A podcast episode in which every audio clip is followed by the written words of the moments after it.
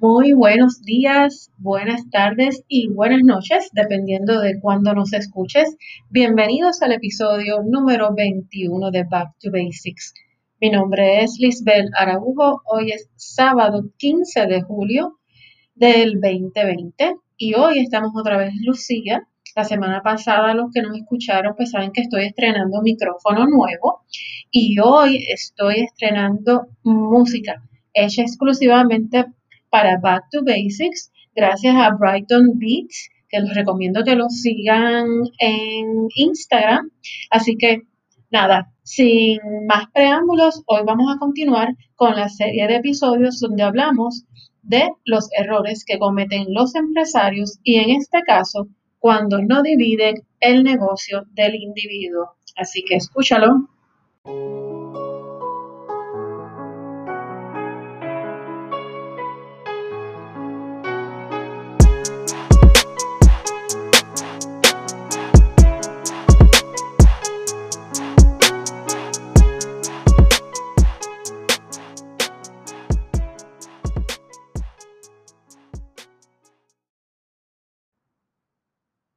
Y como bien dijimos, estamos aquí en el episodio número 21 hablando sobre los errores de los negocios.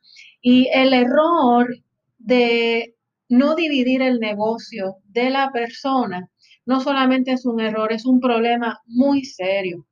Al momento de manejar el dinero tienes que tener en cuenta que no importa que seas un DBA, un negocio propio, sociedad, LLC, corporación, lo que te inventes, lo que debes de tener en cuenta separación entre los gastos personales y los gastos del negocio. Cuando decides emprender, tienes que tener claro que el negocio se convierte en otra entidad, como si fuera otra persona, separada de ti. ¿Sabes por qué? Porque necesita dinero igual que tú, tiene gastos igual que tú y tienes que tratarlo por separado y el negocio te va a pagar una cantidad. Si usas tu negocio como cuenta personal no podrá progresar, no podrá evolucionar, pues les, estás quitando su ganancia o hasta su capital de trabajo para poder operar. Aquí muchos cometen ese error, no le dan la estructura al negocio como debe ser. Es mi negocio, yo uso el, el negocio como yo quiero y el dinero como tal. Pues perfecto, te felicito, sí es tu negocio, pero si no, si quieres tenerlo, eh, por mucho tiempo, tienes que trabajarlo con respeto, tienes que meterle empeño para que ese negocio no solamente genere más para él, sino que te sobre más para ti y que, y que te dure más. Hace unos años atrás, cuando yo tenía mi oficina de contabilidad, tenía un cliente entre varios, ¿verdad? Hay varias historias bien interesantes y anécdotas que, poco a poco les estaré contando. Y este negocio era un negocio estable, generaba mucho dinero, pero no tenía estructura. Se montaba en un avión en la eh, con la familia, gasto del negocio. Se compraba un carro del, eh, del negocio, que conste, esto es posible, porque tú tienes que comprar un vehículo, puede ser una inversión para el negocio. Si tú tienes que hacer entregas, pues obviamente hay que invertir. Ahora bien, no te vas a comprar el Porsche, mi amor, porque si tú haces entrega, dime qué paquete te cabe en el Porsche.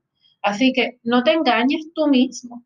En fin, el punto es que a la larga usó el negocio a tal nivel como su cuenta personal y lamentablemente surgieron cambios en su industria que hizo que perdieran cuentas importantes y afectara el flujo de efectivo de su negocio. Perdón. Y no tenía llegó un momento que no tenía ese flujo suficiente para que el negocio siguiera operando a la capacidad que ya estaba acostumbrada.